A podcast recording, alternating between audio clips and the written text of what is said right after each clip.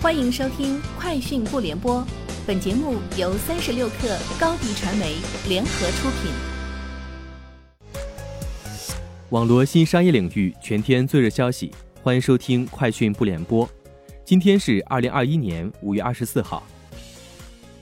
近日，QQ 浏览器看点上线看点达人榜，多维度评选出影响力榜和新晋榜，以流量加现金加官方权益扶持政策。激励平台有影响力、有潜力的全品类优质原创作者，在榜单上线宣传期五到八月，两个榜单最高均奖励二十万流量包扶持。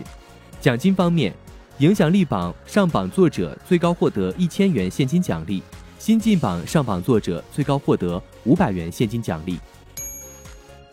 工信部节能与综合利用司在京召开工业低碳行动方案研讨会。参会专家分析了当前工业领域碳排放现状及存在的问题，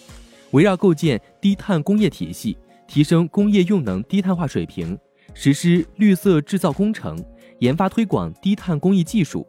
重点行业低碳发展路径等进行了交流讨论。下一步，工信部将进一步强化顶层设计，做好工业领域碳达峰、碳中和工作，加快推进工业绿色低碳转型。移动互联网公司触宝在海外市场推出的超休闲游戏《Catwalk Beauty》上线五周，在美国 Google Play 游戏榜单连续霸榜一周有余，并登顶全球二十六个国家 GP 总榜，以及登顶五十八个国家级地区的游戏总榜。OPPO 今天宣布，已与蔚来完成基于 CCC 二点零版本的数字车钥匙联合开发和测试工作。未来将在 OPPO 手机和手表的钱包 App 内上线相关功能。同时，OPPO 透露，其正与多家车企及 Tier 一供应商进行着数字车钥匙领域的深度合作，未来会支持更多汽车品牌。苏宁环球在接受机构调研时表示，公司将持续加大对医美产业的投入和支持力度，推动医美产业快速发展壮大。全力实现冲刺亚洲一流的发展愿景，未来优质的医美标的公司将直接并入上市公司，具有较好增长潜力、仍需进一步培育的医美标的，由医美基金进行收购，待培育成熟后再并入上市公司。